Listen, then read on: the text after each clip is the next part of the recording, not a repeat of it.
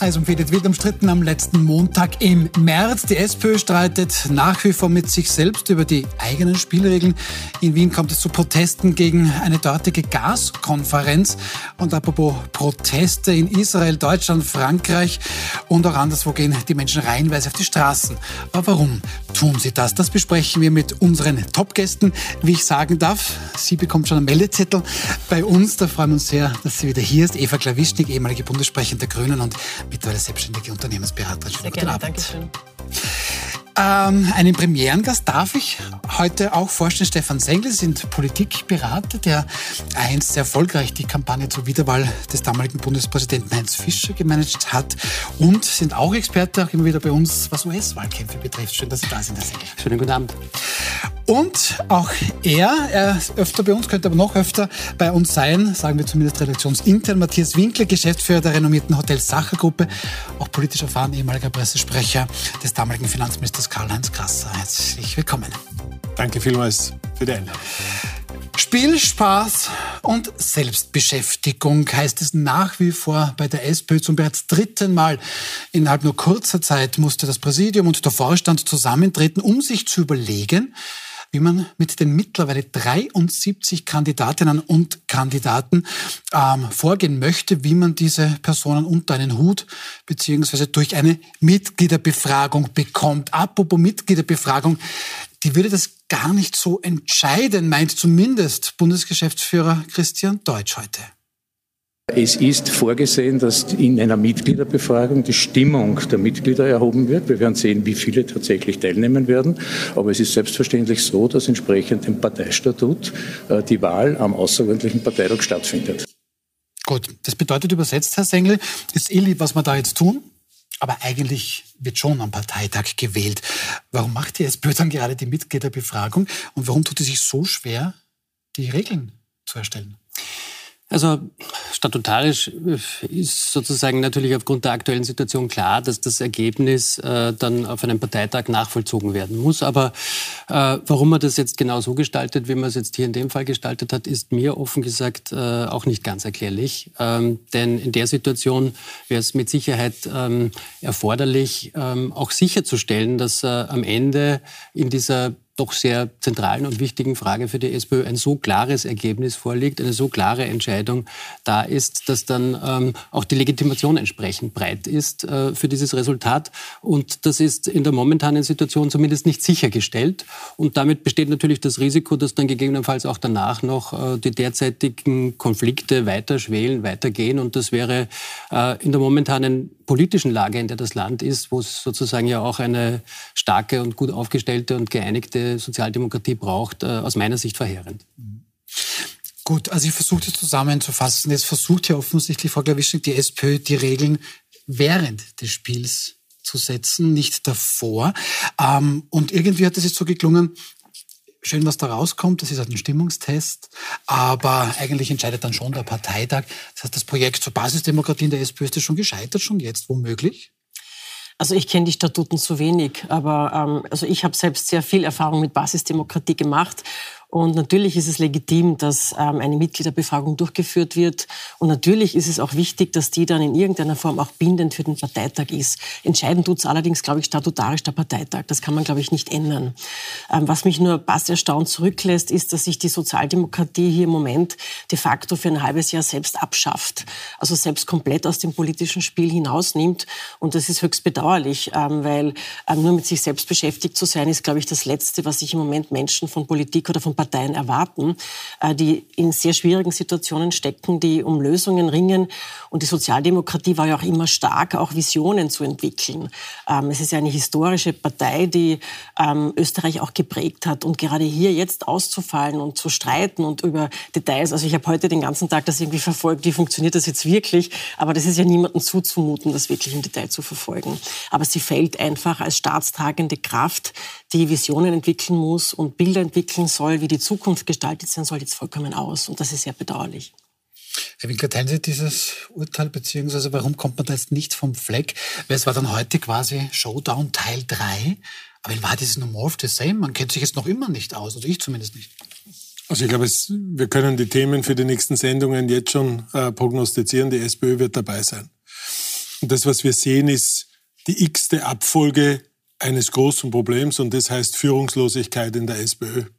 Das ist ein Totalversagen aller Führungsgremien und damit meine ich nicht die arme Parteivorsitzende, die sich redlich bemüht, von Anfang an es schwierig gehabt hat, sondern ich meine hier vor allem die Landesparteivorsitzenden, die äh, jeder Störaktion einer gegen eine gewählte Parteiobfrau von Anfang an hätten Stopp oder Halt sagen müssen. Und in Wahrheit ähm, ich meine, der Vergleich hinkt, das weiß ich schon, aber äh, beim Landeshauptmann Doskozil sieht man schon ein bisschen Parallelitäten zu Haider früher, der einfach Freude an der Zerstörung, Freude am Durcheinander hatte, um es nachher auch wieder aufzuräumen. Und das ist genau das, was in der Sozialdemokratie derzeit passiert.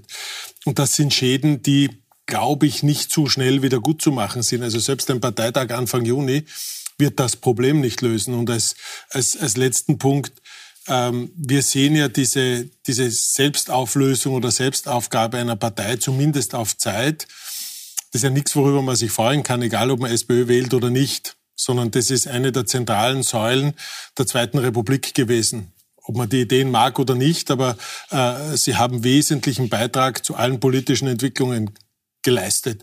Und der ist weg. Ähm, und zwar nicht von anderen weggenommen, sondern selbst zerstört. Ähm, und Vielleicht hinkt auch der Vergleich, aber im Moment kommt es mir so ein bisschen vor, wie wenn 73 verschiedene Mitarbeiterinnen und Mitarbeiter im Sacher, ähm, jeder was anderes will, jeder in eine andere Richtung rennt. Ähm, die, die dabei zu Schaden kommen, sind letztlich unsere Gäste im übertragenen Sinn, wieder die Wählerinnen und Wähler. Und im Sacher wäre das Ergebnis, da geht kein Gast mehr hin und das Problem dort wird sein, ja, da wird auch kein Wähler mehr hingehen, wenn sich nicht bald was ändert. Also das, was wir sehen, ist totales Führungsversagen, ähm, Kollektivschuld vieler Verantwortungsträger und nicht ein einziges Wort der inhaltlichen Debatte, sondern nur, ich kann es besser, weil aber kein Gespräch über Themen, über wie sehen wir die Zukunft, was haben wir hier für eine Meinung und das über ein mindestens halbes Jahr, weil ich glaube nicht, dass das im Juni beendet ist, sondern das geht im Juni frisch völlig weiter. Also ich denke, wenn ich Herrn Winkler da so zuhöre, dann kommt es mir fast so vor, als ob das P in SPÖ für Pfusch stehen würde. Ist es wirklich so schlimm, wie Herr Winkler beschreibt? Äh, zumindest momentan ein bisschen für Peinlichkeit, äh, einfach weil es äh, aus meiner Sicht ähm, äh, ja nicht so wäre, dass es nicht äh, äh, vor Lagen gäbe, wie man zum Beispiel eine Vorwahl in einer Form organisiert, dass man danach auch ein entsprechend klares Ergebnis hat. Es ist nicht gesagt, dass das nicht auch bei dieser Befragung herauskommen kann, aber es ist einfach nicht sichergestellt. Und das halte ich sozusagen in dem Sinne auch äh, schon bis zu einem gewissen Grad ähm, für, für eine grenzwertige, für ein grenzwertiges Verständnis von Verantwortungswahrnehmung, auch, äh, Wahrnehmung auch durch die Gremien, die das beschlossen haben. Ist er dazu optimistisch, der Herr Sengel? Oder ist das Peinlichkeit, Fusch, ein bisschen was von beiden? Wir hören die ganze Zeit, das muss jetzt rasch geklärt werden. Der Konflikt schwelt aber eigentlich schon seit Jahren und nach rasch klingt auch heute sehr wenig. Also ich möchte niemanden hier bewerten oder, oder beurteilen. Also ich tue mir da immer selber sehr schwer, weil ähm, natürlich eine Partei zu führen als, als Person oder auch als Gremium, das ist nicht so einfach. Das ist wie einen Sack Flöhe hüten. Und gerade wenn du starke Landesparteivorsitzende hast, ähm, die jeder ihr eigenes Spiel spielen, das ist alles nicht so leicht. Ja. Deswegen ähm, möchte ich Pfusch oder sowas nicht verwenden. Also das, das, das, das traue ich mich nicht. Ähm, ich möchte aber nur trotzdem sagen, es ist einfach sehr bedauerlich, ähm, weil, ähm, weil diese Kraft einfach wirklich fehlt. Also wo ist die Oppositionskraft? Kraft, die jetzt wirklich alternative Vorschläge macht. Was passiert wirklich nach dem Juni? Das ist äh, vollkommen richtig gesagt. Es kann sein, dass das dann ähm, ein Ergebnis gibt und dann geht es frisch fröhlich weiter. Dann wird es vielleicht Pamela Rendi-Wagner mhm. und ähm, Doskozil macht weiter wie vorher. Das, niemand kann das ausschließen. Und damit ist für die nächste Nationalratswahl eines vorprogrammiert, nämlich dass die FPÖ ein sehr leichtes Spiel hat, mhm. weil eine ganz wichtige Kraft als Oppositionspartei vollkommen ausfällt.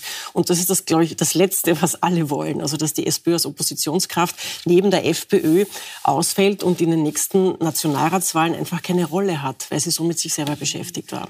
Dann schauen wir auf diesen Prozess in der Hoffnung auf eine Lösung. 73 Personen haben sich jetzt also beworben um den Parteivorsitz.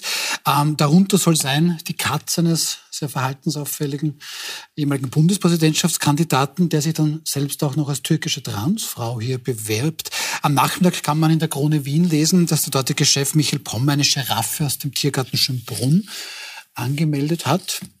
Ähm, und sich um den Vorsitz bewirbt.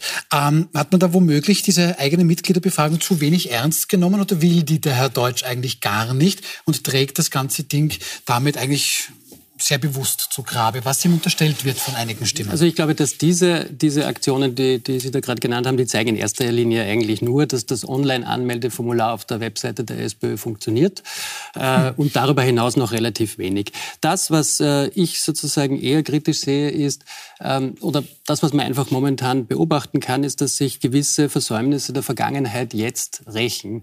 Es ist ja so, dass äh, eigentlich seit 1993 das prinzipielle Instrument der Vorwahl schon als Möglichkeit äh, seitens der SPÖ geschaffen wurde. Mhm. Es hat jetzt drei Jahrzehnte gedauert, in dem man es sozusagen nicht geschafft hat, ähm, das auf Bundesebene in irgendeiner Art und Weise im Vorfeld, äh, in Zeiten, wo man dazu genug Möglichkeiten gehabt hätte, auch äh, in irgendeiner Art und Weise zu regeln.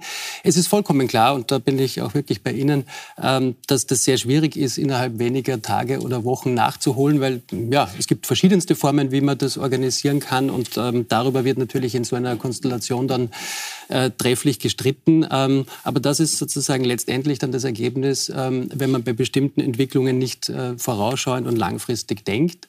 Und, und da sehe ich jetzt auch ein bisschen das Problem, dass das, was heute herausgekommen ist, äh, aus meiner Sicht eben eine, eine Vorgehensweise ist, die nicht ganz zu Ende gedacht ist, ähm, weil einfach nicht klar ist, ähm, äh, was passiert, wenn, wenn diese Entscheidung zum Beispiel eben knapp ist, nicht deutlich genug ist, etc.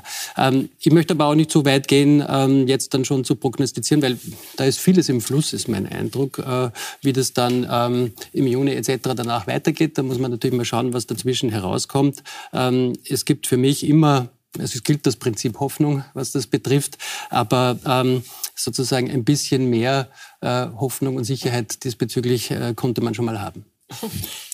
Also eines habe ich bis heute nicht verstanden. Also was hat Pamela Rendi-Wagner wirklich falsch gemacht? Hat sie sich inhaltlich irgendwo falsch positioniert? Hat sie Positionen nicht richtig vertreten? Was ist eigentlich der Vorwurf an sie, dass dieser ganze Prozess ins Laufen gekommen ist? Jetzt kann man ja, also wenn man Parteivorsitzende kritisiert oder abwählen möchte, das auf vielerlei Weise tun. Aber es sollte zumindest immer auch eine inhaltliche Kritik damit verbunden sein. Es kann nicht sein, dass sie einfach nur Leuten unsympathisch ist. Ähm, was ist wirklich der Kern dieses ganzen Dilemmas? Also das verstehe ich bis heute nicht. Sie wurde gewählt. Sie hat in einer sehr schwierigen Situation die Partei übernommen. Ähm, sie wurde von Anfang an eigentlich nicht wirklich unterstützt. Sie hat auch sehr wenig Zeit bis ich würde fast sagen, gar keine Zeit gehabt, das politische Geschäft auch wirklich zu lernen. Und das muss man lernen, wie jedes Handwerker auch. Da brauchst du eine gewisse Zeit, bis du da drinnen bist. Die Zeit hatte sie nicht, sie hatte auch keine Unterstützung. Ja, und jetzt haben wir dieses Dilemma. Aber was hat sie wirklich falsch gemacht?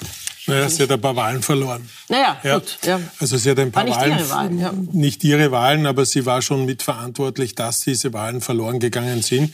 Weil wir haben eine, eine Situation, die klar gegen die Regierenden sozusagen äh, einer Oppositionspartei eigentlich in die Hände spielen sollte. Kickel äh, hat das gut und richtig gemacht. Und Randy Wagner hat es halt gut gemeint wahrscheinlich und nicht richtig gemacht. Aber sie ist sicher nicht alleine dafür verantwortlich, sondern sie ist mitverantwortlich. Aber diese Verantwortung macht auch vor den Landesparteivorsitzenden nicht halt, die, und da stimme ich zu, äh, Randy Wagner nie eine Chance gegeben haben, sie von Anfang an haben auflaufen lassen.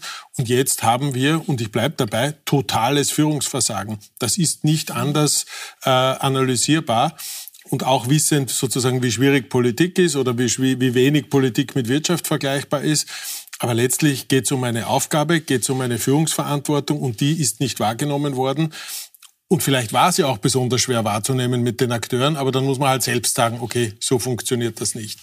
Und dieser Prozess ist eigentlich ein derartig großes Drama, das dazu führt, dass äh, die FPÖ unglaublich erstarkt und eigentlich gar nichts machen muss sondern mhm. die muss nur da sitzen, ihre Türen öffnen und warten, bis scharenweise, und das sehen wir ja an den Wahlbewegungen, und wir sehen auch, was das Ergebnis ist, Koalition in Niederösterreich und anderen, ähm, das ist das Ergebnis. Und ob man das haben will oder nicht, darüber können wir äh, wahrscheinlich nicht besonders lange streiten. Aber das ist ein Ergebnis, wo es weit über die SPÖ und ihr Führungsschicksal hinausgeht, sondern das hat Auswirkungen auf Österreich. Und deshalb muss man sich da, glaube ich, gemeinschaftlich leider auch Sorgen machen. Aber ich erneuere meine Prognose äh, aus vielen Jahren Politik zuschauen, in dieser und anderen Sendungen. Die Wahrscheinlichkeit, dass mit dem Parteitag dann die heilige Ruhe einkehrt, die ist halt sehr, sehr klein.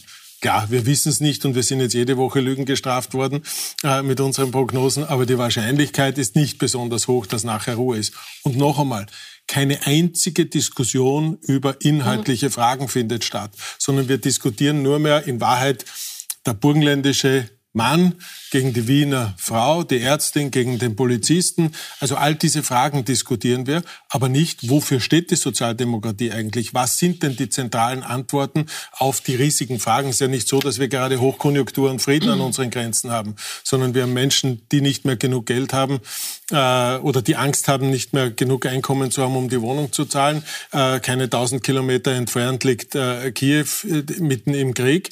Äh, wir haben äh, im Winter wir haben noch vor dem Winter nicht gewusst, ob wir genug Gas und Energie haben werden, um alle äh, Haushalte durchzuheizen. Also wir sind ja in einer extrem schwierigen Position und die SPÖ beschäftigt sich mit, wer darf quasi vorne stehen und ins Mikrofon sprechen. Das Nochmal, dürfte heute, Führungsversagen, das Drama. dürfte heute Christian Deutsch, der Bundesgeschäftsführer der SPÖ, also sonst nicht. Das letzte Mal im Präsidium Vorstand waren noch Pamela Rendi Wagner, aber heute war es dann Christian Deutsch. Der hat dann unter anderem dieses seiner Wählerschaft mitzuteilen gehabt.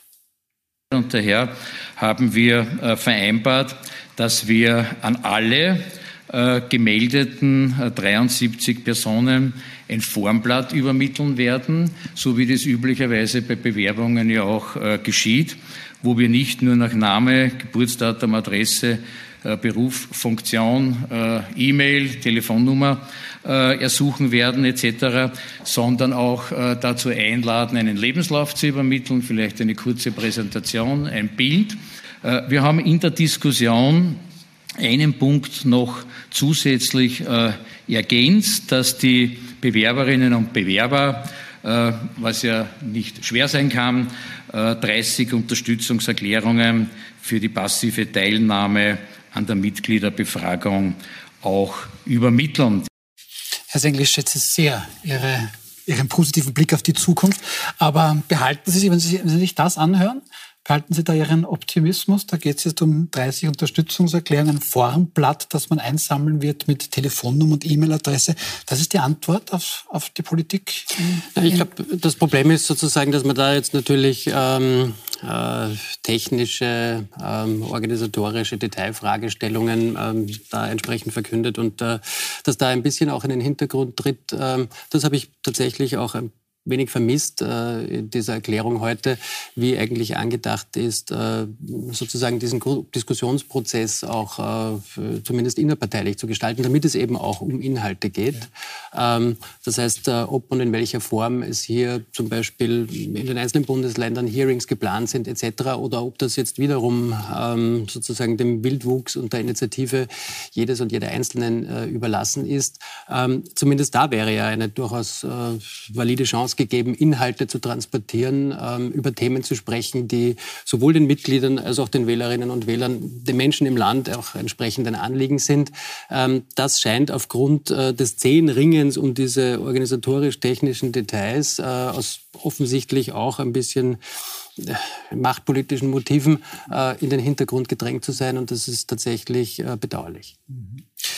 Frau Glawischin, Sie haben gesagt, Sie haben mit Basisdemokratie ja hier doch einige Erfahrung. Da stehen die Grünen natürlich, das ist quasi so ein bisschen die DNA bei den Grünen. Aber jetzt hat Christian Deutsch, Sie haben es gehört, gesagt, 30 Unterstützungserklärungen werden gebraucht. Noch vor Präsidium und Vorstand hat er heute gesagt, nein, auf keinen Fall Hürden, weil das könne man ja jetzt nicht im Nachhinein ändern. Es ist dann doch geändert worden. Ähm, wird das eigentlich nur immer schlimmer oder hätte man da eigentlich das ganz anders aufziehen müssen? Also ich kann das nicht kommentieren. Also ich verstehe diese Prozesse nicht, was da wirklich abgelaufen ist. Also aus meinem Verständnis heraus, also für einen Parteivorsitz kann jedes Mitglied aus meiner Sicht kandidieren. Ja, also selbstverständlich.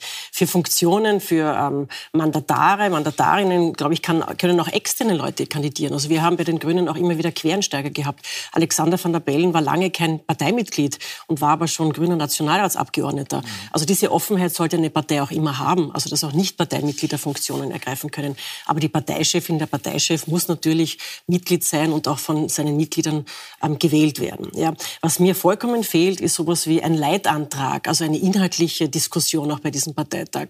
Und ich hätte es schön gefunden, wenn ein Präsidium, eine Parteiführung jetzt auch einen Leitantrag zu inhaltlichen Themen vorgelegt hätte. Wo soll es hingehen? Was sind unsere Vorstellungen? Was ist unser Korridor jetzt für die Zukunft? Also wirklich das auch mit ähm, spannenden intellektuellen Diskussionen verknüpft, dass es nicht nur eine Schlacht um Personen ist, sondern auch wirklich um gewisse Fragen geht. Wie soll sich die Sozialdemokratie aufstellen? Wie soll sie sich zu gewissen Fragen auch positionieren? Ähm, das, das ist eine vertane Chance. Also anstatt jetzt hier über, ich weiß nicht, 30 ähm, Stimmzettel ähm, zu reden, wäre es schön gewesen, also ich hätte das jedenfalls gemacht als Parteiführung, also dass ich jetzt auch einen Leitantrag in den Raum gestellt hätte, wo man sich auch inhaltlich abarbeiten kann, wo man auch die Differenzen sichtbar machen kann. Worum geht es jetzt wirklich untereinander auch? Ähm, wie ist das jetzt wirklich im Bereich Wohnen, Mieten? Wo stehen da die einzelnen Da müsste aber je, jeder Kandidat, jede Kandidatin einen eigenen Leitantrag einbringen dann. Also 73 nein, als, als, Leitanträge nein, abzüglich der Giraffe und der Fake. Nein, ich finde, als, als, als Parteigremium, als Parteiführung, als Parteivorstand kann man durchaus inhaltlich jetzt was vorlegen. Ähm, wo soll es hingehen? Also das vermisse ich konkret. Ja. Herr Winkler, schauen wir, versuchen wir vielleicht ein bisschen inhaltlich zu sprechen. Ähm, wir kennen jetzt von den 73 möglichen Kandidatinnen und Kandidaten jedenfalls drei. Das ist Pamela Rendi-Wagner, die gewählte SPÖ-Bundesparteivorsitzende. Das ist Hans-Peter Doskozil, der burgenländische Landeshauptmann. Und das ist Andreas Babler, der Bürgermeister von Dreiskirchen. Die drei, das könnte man eigentlich rausarbeiten bei der SPÖ, guter Punkt, sind definitiv alle Sozialdemokraten, sehen das Ding aber sehr unterschiedlich. Wer könnte die SPÖ am erfolgreichsten und am schnellsten in das angestrebte Kanzleramt bringen? Ja, also wenn ich da ganz ehrlich sein soll, dann glaube ich keiner von denen. Okay. Ähm, keiner von denen deshalb, weil sie alle beigetragen haben zu der Situation. Und zwar in unterschiedlichstem Ausmaß. Und jemand, der an die Regierungsspitze und vorher an die äh, Parteispitze will, der, glaube ich, muss eine andere Form von Verantwortung zeigen. Ähm, und das, was derzeit hier, hier sich abspielt, wir haben ja das vorher schon besprochen, ist ein Ruinieren der eigenen Partei oder einen Beitrag zum Ruinieren der eigenen Partei und ob so jemand dann, äh, ich sage mal, wenn nicht einmal eine parteiinterne Wahl gemanagt werden kann, wie soll dann eine Republik oder ein Staat geführt werden? Ähm, ich glaube, das ist noch wesentlich komplexer und noch wesentlich ähm, mehr braucht es da die Funktion des Brückenbauers, des Verbinders, des Zuhörers etc. Und genau das Gegenteil tun alle drei derzeit. Also ich glaube, dass, äh, dass das schwierig wird, einen der drei oder einen der 73 ähm, da jetzt nach vorne zu stellen und zweifelsfrei sagen zu können, der definiert die SPÖ jetzt neu und hat genug Vertrauen in der eigenen Partei und später in der Bevölkerung, den Staat zu lenken für die nächsten Jahre. Also ich hätte da ernsthafte Sorgen und Bedenken. Teilen Sie diese Sorgen oder Bedenken? Also dass ich, dass ich schon differenzierter, ähm, aber unabhängig davon, das äh, Entscheidende ist, ähm, wenn man jetzt auch äh, die nächste Wahlauseinandersetzung, äh, die bevorstehende, äh, sich anschaut, ist die Grundlage für einen Erfolg, dass es äh, so etwas wie eine grundlegende Einigkeit gibt. Und äh, dafür hat man ja an und für sich letztendlich äh, sich unter großen Schmerzen für diesen Prozess entschieden. Dass man ihn jetzt so gestaltet, ähm, dass man am Ende nicht sicher sein kann, dass diese Einigkeit gewährleistet ist, das ist aus meiner Sicht äh, sozusagen das Hauptproblem. Ich sehe aber bei all diesen dreien auch durchaus äh, äh, wirklich veritable Stärken, die sie am besten sozusagen natürlich geeint und gemeinsam in die Waagschale werfen sollten. Ähm, und traue dementsprechend auch insbesondere sozusagen natürlich mit dem Rückenwind, wenn es eine sehr klare Entscheidung wird, durchaus auch zu, dass man hier nochmal das Ruder äh, vor der Wahl herumreißt. Und äh, es gibt ja in bestimmten Bereichen, wenn man sich anschaut, ähm, dass es da eben auch jetzt sehr viele tausende äh, neue Mitgliedsbeitritte gegeben hat. Also über 9000, äh, das ist, glaube ich, mehr als die Grünen insgesamt in Österreich an Mitgliedern haben. Das ist ja nicht nichts. Ja, das ist sozusagen, ja, aber das ist sozusagen was, was äh, sozusagen schon auch dafür spricht, dass es eigentlich den Wunsch äh, nach einer gewissen Aufbruchstimmung gibt. Ähm, aber sozusagen der Grad zwischen Aufbruch und Beinbruch war noch nie so schmal. Frau Klawischnik, schauen wir uns das gleich an, weil das ist vor allem die, diese vielen Beitritte sagt man, und zumindest in den linken Bubbles, was auch immer das ist, sollen es viele Unterstützerinnen und Unterstützer von Andreas Babler sein, dem SPÖ-Bürgermeister aus Dreiskirchen. Und der könnte so ein bisschen die Lösung sein, wenn man ihm weder Pamela Rendi-Wagner noch Hans-Peter Doskozil unterstützen möchte. Aber wenn er das werden würde, dann würde er die SPÖ sicher nicht ins Kanzleramt bringen, sondern eher schwarz-blau befördern, weil Andreas Babler ja doch für eine sehr linke Politik steht.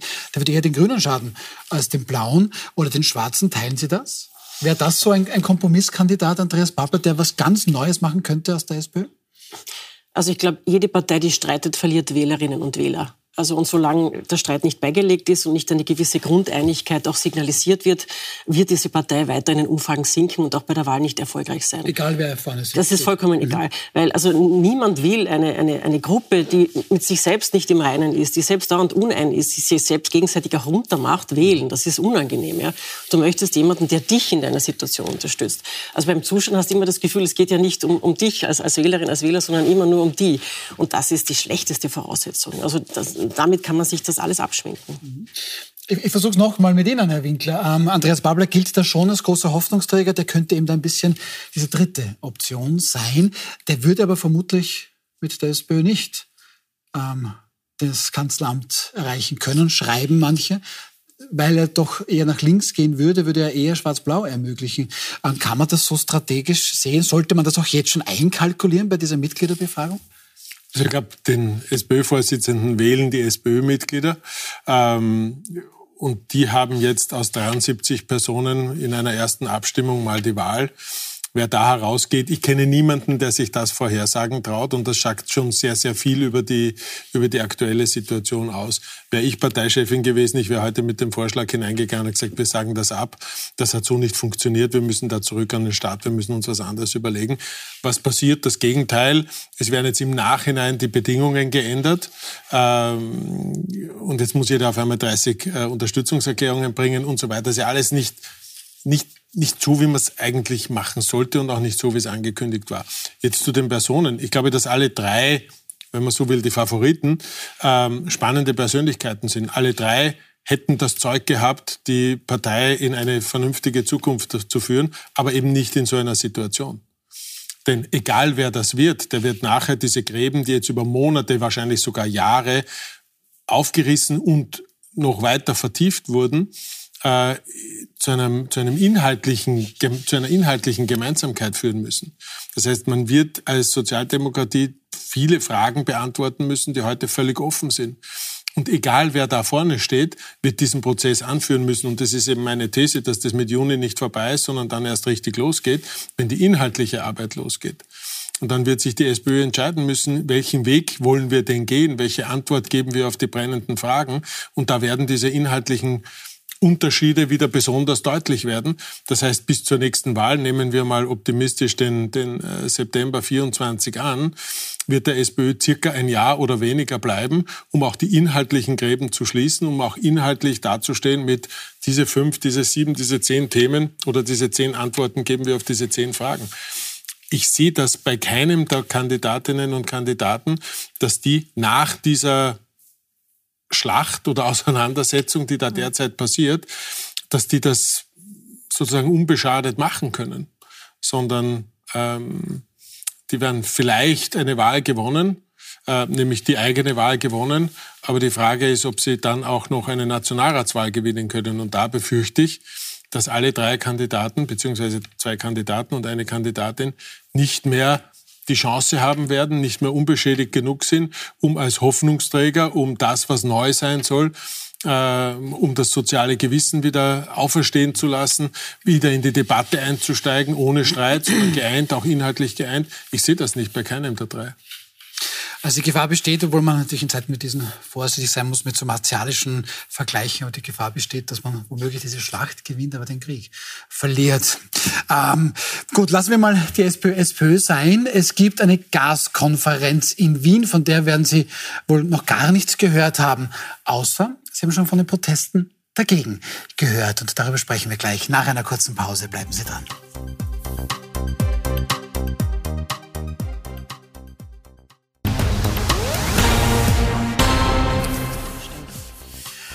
Willkommen zurück bei Wild umstritten. Das haben wir schon noch ein bisschen über die SPÖ weiter diskutiert in der Werbepause. Nichtsdestotrotz schauen wir zu unserem nächsten Thema. Derzeit findet in Wien eine internationale Gaskonferenz der Gas- und Ölindustrie statt auf Einladung der heimischen OMV. Und von dieser Konferenz hätten Sie vermutlich gar nichts mitbekommen, wenn es nicht doch mehrere Protestaktionen geben würde. Das muss der letzte Winter mit Gas gewesen sein. Das fordern Protestierende heute vorm Tagungsort und legen auch den Verkehr der Wiener Innenstadt lahm. Schon gestern am Sonntag hat es Proteste gegen diese Konferenz gegeben. Aktivisten haben kurzhand den Wiener Donaukanal grün gefärbt und auch die Zufahrt zum VIP-Terminal des Flughafens Wien-Schwächert ist von Aktivistinnen und Aktivisten blockiert worden. Schließlich würden Manager-Investoren, Lobbyisten ja über diesen VIP-Terminal in erster Linie nach Wien kommen. Herr Senglers, die ganz große Ankündigung dieser Konferenz hat es an sich nicht gegeben. Man weiß auch gar nicht so wirklich, wer da alle daran teilnimmt oder was dort besprochen wird. Ist das aber womöglich sogar das Ziel, dass man gar nicht so genau weiß, was dort hinter verschlossenen Türen passiert? Es ist zumindest auch mir so gegangen, dass ich ohne diese Proteste von dieser Konferenz äh, eigentlich nichts mitbekommen hätte. Und äh, dementsprechend ist es ja offensichtlich auch eines der Ziele dieser Aktionen, äh, darauf aufmerksam zu machen, dass das stattfindet, äh, stattfindet und äh, ja, hier auch ähm, äh, Transparenz einzufordern, ähm, um, um welche Themen es da geht und die Anliegen, die man dabei hat, natürlich auch einzubringen. Herr Winkler, was meinen Sie, warum will man das womöglich gar nicht an die große Glocke hängen, so eine Gaskonferenz mitten in Wien? Also mir ging es ja genau gleich. Ich habe davon noch nie was gehört, bis zu dem heutigen Verkehrsfunk, ähm, wo dann klar war, hier stehen äh, wieder viele Leute im Stau. Und habe das versucht dann so ein bisschen zu recherchieren heute am Nachmittag und habe nur herausgefunden, ich glaube, die Konferenz gibt es seit 2010, also jetzt zum 13. Mal. Das Ticket dort kostet über 5000 Euro oder bis zu 5000 Euro. Ähm, es sind 200, 300 Teilnehmerinnen und Teilnehmer. Wer das genau ist, worüber genau gesprochen wird, äh, war nicht herauszufinden. Mein Hauptproblem ist nicht, dass die Konferenz gibt, sondern dass man nicht weiß, was dort passiert diese Intransparenz oder verschlossene Türen, das ist etwas, was man genau zu so einem heiklen Thema in Zeiten wie diesen eigentlich nicht machen kann, auch wenn es zum 13. Mal stattfindet. Mhm. Also was genau beredet wird, weiß ich nicht. Was dort, äh, wer dort teilnimmt, weiß ich nicht. Aber man kommt, bekommt ein eigenartiges Gefühl, wenn man weiß, ähm, dort findet irgendwas zu einem ganz heiklen Thema, nämlich Gas, Versorgung, fossile äh, Brennstoffe statt wo wir eigentlich genau in die Gegenrichtung gerade versuchen, uns als Gesellschaft zu organisieren. Und wir dürfen nicht wissen, wer dort mit wem worüber redet. Eigenartiges Gefühl bleibt da übrig. Mhm. Über die Proteste werden wir noch konkret sprechen, aber einen Erfolg haben die Aktivistinnen und Aktivisten mal tatsächlich erzielt. Wir wissen von dieser Konferenz und wir sprechen darüber. Ähm, ich nehme das aber auf, was Herr Winkler sagt, Frau Klawischnik. Ähm, eigentlich heißt es ja von der Politik immer, wir müssen da ganz dringend raus aus Öl oder Gas. Ähm, wofür brauchst du denn eigentlich eine Lobbykonferenz für Öl oder Gas? Na, ob es eine Lobbykonferenz ist, wissen wir ja nicht. Ah ja, okay. ähm, ich habe keine Ahnung, was da wirklich hinter verschlossenen Türen gesprochen wird. Ähm, ich habe auch nachrecherchiert. Also offensichtlich geht es am dritten Tag auch um eine Wasch Wasserstoffstrategie, was ich extrem spannend finde. Also gerade solche Themen der Öffentlichkeit auch mitzuteilen. Also wie man den Ausstieg, äh, wie man die Transformation auch als Unternehmen machen möchte, ist ja extrem spannend und wichtig. Also gerade deswegen ist die eingeforderte Transparenz, glaube ich, das einzige Mittel, um da entgegenzuwirken. Ich habe überhaupt nichts dagegen, wenn sich Industriebranchen treffen. Im Gegenteil, das sind ja wichtige Fragen. Mhm. Ähm, und natürlich, dass diese prohibitiven Gebühren, das kenne ich auch aus dem Wirtschaftsleben, ähm, die sind da, damit nur gewisse Leute sich treffen. Das ist auch, äh, auch seltsam, kann, kann man schon so sehen. Ja? Ähm, aber die Transparenz ist das Wichtigste.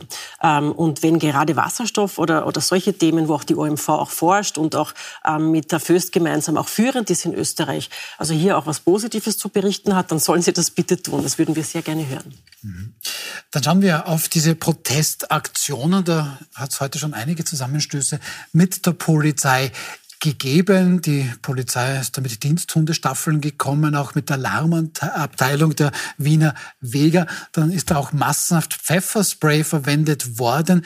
Da gibt es auch folgende Bilder, dass dann sofort ähm, natürlich auch viel Kritik in Richtung der Polizei gegeben. Ähm, ja, wir können diese Bilder jetzt kaum bewerten oder wir wissen auch nicht, was davor gewesen ist. Aber Herr Sengel, überhaupt der Polizeieinsatz. Die Aktivistinnen und Aktivisten sagen, sie setzen sich für was wunderbar und ganz Wichtiges und sehr, sehr Gutes ein.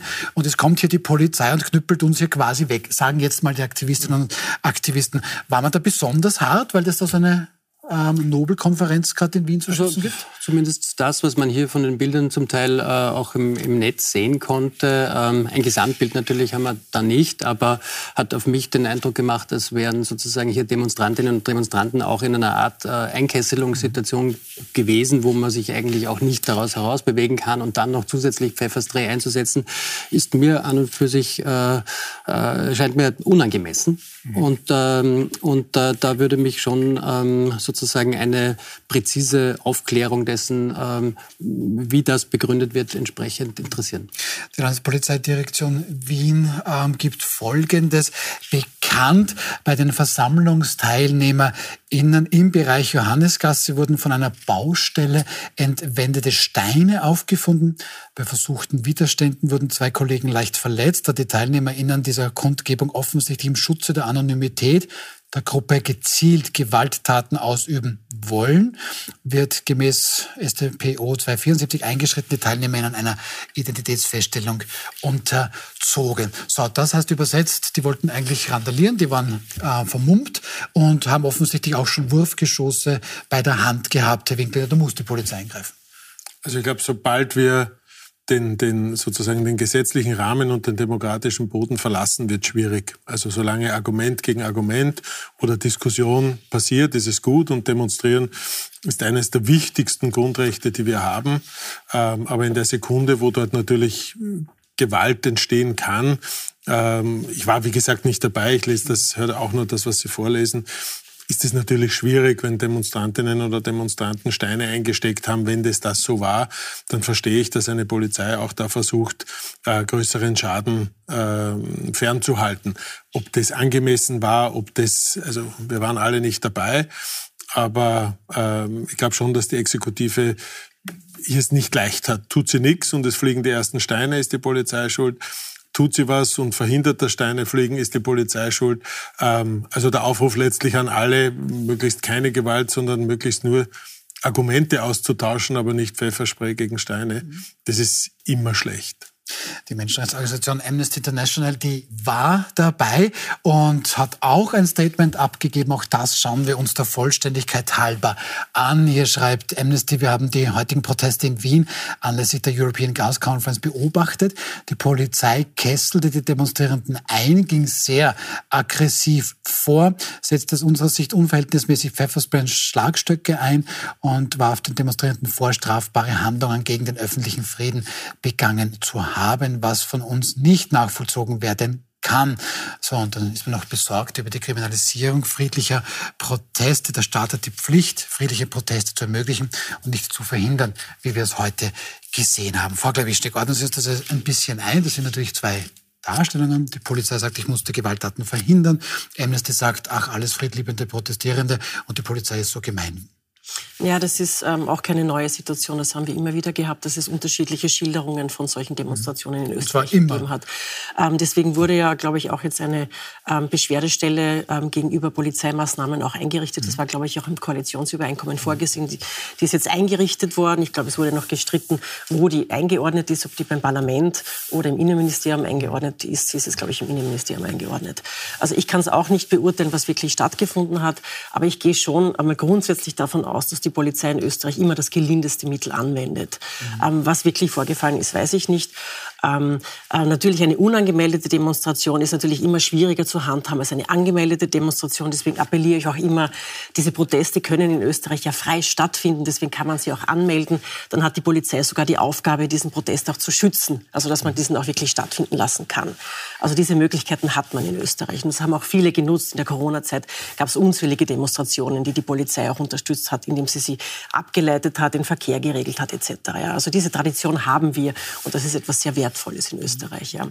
Ähm, also was vielleicht noch zu diskutieren ist, ähm, also ich persönlich halte vom Einsatz ähm, vom Pfefferspray oder von Hundestaffeln ähm, sehr, sehr wenig. Ich verstehe den Einsatz von Hunden überhaupt nicht. Also da habe ich grundsätzlich ein Thema. Ähm, also das muss man jemandem mal erklären. Ich finde, das ist aus der Zeit gefallen, mhm. dass man noch Hundestaffeln braucht. Ähm, es gibt andere Möglichkeiten, aber, aber Hundestaffeln einzusetzen gegen Menschen.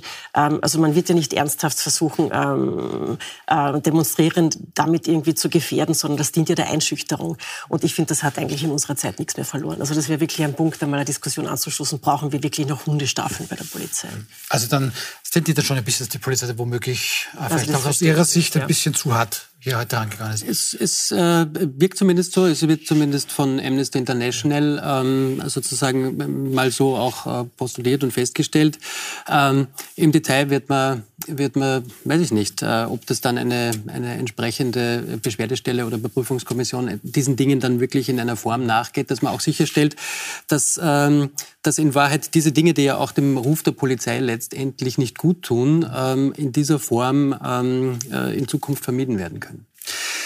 Es ist auf jeden Fall schade, dass viele friedliche Demonstrierende jetzt wegen ein paar weniger, zumindest Verdachtsfälle, weil ganz ohne Verdacht wird die Polizei auch nicht vorgegangen sein, also viele friedliche, gutmeinende, diskutierwillige, äh, aufklärungswillige etc. Menschen in Schieflage geraten, weil es ein paar gibt, äh, die sich halt nicht an Regeln halten oder die zumindest so tun. Ähm, das ist schade, weil auch das, was wir diskutieren, ist wieder Polizei gegen Demonstrantinnen und Demonstranten. Gar nicht, nicht über den Inhalt. Sozusagen, ja. was, äh, was wäre mit dieser Konferenz, mit mehr Transparenz, mit mehr Information möglich gewesen? Und das müssen sich halt alle, die sich da nicht am demokratischen Prozess beteiligen wollen, ähm, die Frage müssen sie sich stellen lassen. Äh, was war euer Beitrag, damit es besser wird? Keiner. Lassen wir einfach so stehen, bleiben thematisch eigentlich beim Thema, kommen aber zu unserem abschließenden Gedanken. In Wien wird also gerade gegen fossile Energie demonstriert. Zeitgleich streiken in Deutschland Mitarbeiterinnen und Mitarbeiter nahezu des gesamten öffentlichen Verkehrs. Dort ist heute wenig bis gar nichts gegangen. In Deutschland der größte Streik seit 31 Jahren. In Israel, da gibt es überhaupt die größten Proteste seit Staatsgründung. Und in Frankreich wird morgen wieder einmal mit einem Generalstreik nahezu das gesamte Land lahmgelegt. Frau Glawischtek, wenn wir nun von außen jetzt draufschauen, wieso fühlen sich da gleich in mehreren Ländern derart viele Menschen gezwungen, zum Protest auf die Straßen zu gehen? Naja, wir haben natürlich also brennende ähm, Herausforderungen, brennende Probleme, ähm, natürlich durch die Teuerung befeuert. In Frankreich ist es auch ein sehr starkes soziales Thema, also mit der Pensions- also mit, dem, mit der Anhebung des Pensionsentrittsalters. Also das ist für die Franzosen und die Französinnen irgendwie ein sehr großer Eingriff. Ähm, also ich kann das schon durchaus nachvollziehen, dass im Moment äh, viele Menschen das Bedürfnis haben, sie müssen jetzt einmal auf die Straße zu gehen, um wieder gehört zu werden. Weil die Politik vielleicht auch europaweit den Eindruck erweckt, dass sie schlecht zusammenarbeiten kann. Also bei, bei vielen Fragen gibt es auch keine Einigung.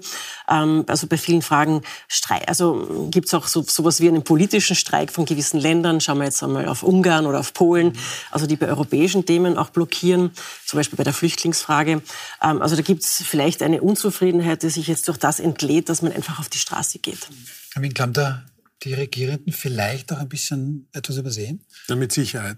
Also ich glaube, wenn, wenn man so Medien konsumiert, eine Woche lang, ähm, dann stehen wir eigentlich vor Krieg in der Nähe, vor Teuerung, die das Überleben oder Leben schwierig macht, vor ähm, Energiekrise, vor der Situation, dass sich viele Menschen Sorgen machen, können sie die Wohnung noch bezahlen, wie bringen sie die Kinder auf einen Schulskikurs, geht das überhaupt noch? Und zwar in einer Dimension viele Menschen, wie es das, glaube ich, vorher noch nicht gab. Und das wird in Frankreich und in Polen und in Israel und in Wien und in äh, wo auch immer nicht anders sein. Und ich glaube, dass dieses Demonstrieren letztlich eine Form von Hilferuf oder ein Aufmerksamkeitsschrei ist äh, auf diese vielen und sehr unterschiedlichen, aber tief in die Existenz gehende, gehenden Fragen mal aufzuwerfen und zu sagen, hallo, wir wollen das so nicht, wir brauchen Lösungen, wir brauchen Antworten, wir brauchen da jemanden, der uns hilft und wir brauchen da einen Diskussionsprozess. Und für mich sind diese vielen Demonstrationen eher ein Ausdruck der, beim einen ist es halt Wut, beim anderen ist es Verzweiflung, beim dritten ist es ähm, der Wunsch und der Wille, auch mal sagen zu können, ich bin damit nicht einverstanden. Ähm, und ich finde es legitim und ein, ein, ein großes Vorsichtszeichen, ähm, das, und jetzt bin ich bei Ihrer Frage, ich glaube von den Regierenden, egal wo, nicht ausreichend ernst genommen wird. Ich glaube, dass wir immer noch Statistiken bemühen und uns mit Prozentzahlen abgeben, dass wir immer noch ähm, volkswirtschaftliche Betrachtungen wählen, die gut sind. Aber ich muss auch mal für Firmen betriebswirtschaftliche und für Familien auch einmal Einzelbetrachtungen wählen und sagen, was heißt das wirklich? Was heißt ein Einkommen, Realeinkommensverlust von äh, 10 Prozent, von 7 Prozent, von 5 Prozent? Was heißt das für die Familie?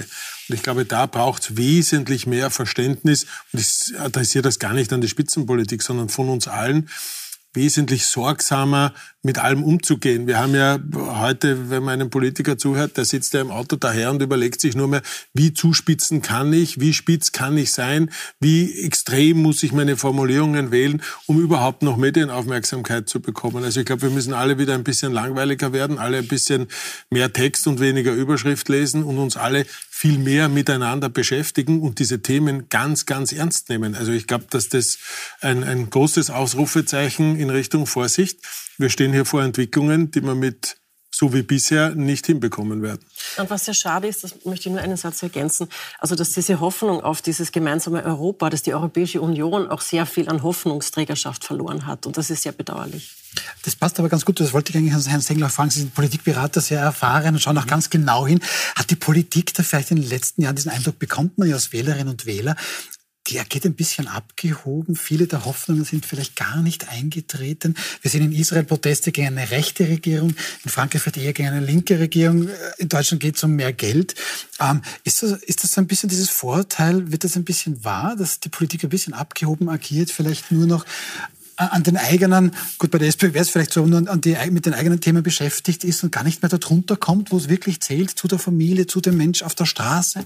Also ich glaube, ähm äh, natürlich äh, tragen die, die vielen verschiedenen Krisen, die jetzt in einer äh, doch dichten Abfolge in Weitsicht auch wechselseitig äh, zum Teil hochschaukeln, ähm, äh, zu einer großen Unzufriedenheit bei. Aber ich tue mir schon ein bisschen schwer damit, ähm, sozusagen diese drei doch sehr unterschiedlichen Konflikte äh, und Proteste, die da stattfinden, ähm, jetzt sozusagen so über einen großen Kamm zu scheren. Also in Israel ähm, äh, kämpft die Zivilgesellschaft in Wahrheit für den Rechtsstaat und für den, für den Erhalt sozusagen des Rechtsstaats mit einem ähm, überraschend großen äh, Engagement, äh, wo und ich sagen würde, also und auch, auch sozusagen aufgrund der Breite und der Dimension in Wahrheit hier auch äh, wirklich äh, mit einem, mit einem äh, sozusagen wirklich beachtlichen Erfolg. Mhm. Ähm, in Deutschland, das ist sozusagen, ähm, dem Sie gesagt, das ist äh, im Prinzip als Streik mal wirklich ein Lohnkampf. Ja. Ähm, den man vielleicht jetzt in Deutschland nicht immer so gewöhnt war, aber der natürlich aufgrund der Teuerung und verschiedener anderer Rahmenbedingungen hier auch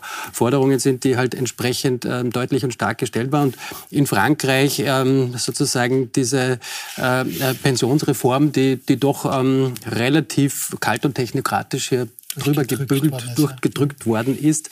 Ähm, das hat sozusagen in Frankreich, wo es natürlich auch eine andere Protestkultur gibt, muss man mhm. dazu sagen. Also da gibt's äh, äh sozusagen, führt das ähm, absehbarerweise eigentlich, also dort hat man es noch am wenigsten erwarten können, dass es diese Dynamik bekommt, äh, ähm, zu einer großen Auseinandersetzung, während das, was wir diskutieren und wo ich vollkommen zustimme, also die Situation ist hier, ist hier grimmig und ist auch ähm, sozusagen insbesondere äh, in der Mittelschicht schon ein gravierendes, also das Problem äh, äh, gravierend und, und wird immer noch sozusagen viel zu wenig verkannt.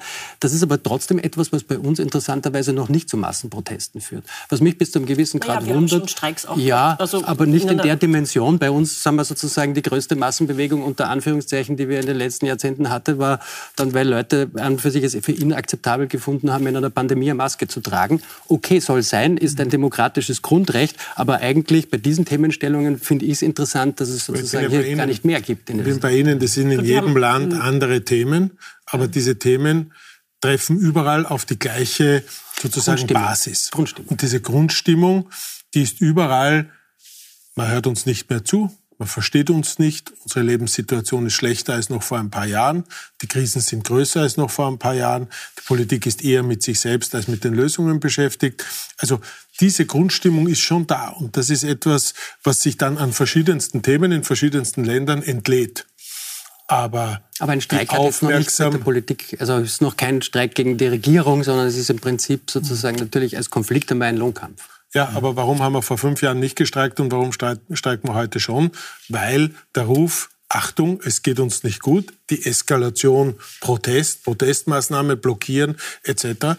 Einfach, bis jetzt war der Ruf nicht laut genug. Also wir müssen lauter werden. Und das muss man, glaube ich, als Politik, Europa genauso wie die Nationalstaaten, die müssen anders damit umgehen. Ja? Ich würde Klimakleberinnen und Kleber selbstverständlich an den runden Tisch einladen und einmal die Auseinandersetzung führen. Und ich ja. würde das mit, äh, und ich würde auch, wenn ich eine Gaskonferenz in Wien äh, veranstalte, ich würde die Türen aufmachen und zumindest einmal eine Pressekonferenz geben und sagen, schau, darüber reden wir, darüber reden wir nicht. Also ich glaube, dass es einen anderen Umgang mit äh, den Problemen gibt, die derzeit auf dem Tisch liegen. Und das sozusagen, das sehen wir auf der einen Seite das größer werdende Protestvolumen und auf der anderen Seite eine Art Ohnmacht oder Wegschauen oder äh, das passiert nicht. Ja, und das ist schlecht. Ja, und in so Gemengenlagen gibt es dann schnell auch den Zauberer, der ums Eck steht und die ganz schnelle Lösung dann mal anbietet. Ich lasse das mal vielleicht so stehen, bedanke mich sehr herzlich bei Ihnen dreien für eine hoffentlich auch für Sie zu Hause spannende Sendung. Ich sage Ihnen noch, wen es am Mittwoch bei uns gibt, Politikberater Robert Willecker wird zum ersten Mal hier sein. Petra Stuber kennen Sie schon, war schon mal hier, stellvertretende Chefredakteurin des Standards und Staatskünstler Florian Schäuber. Wir sehen uns am Mittwoch wieder 20.15 Uhr, Puls 24.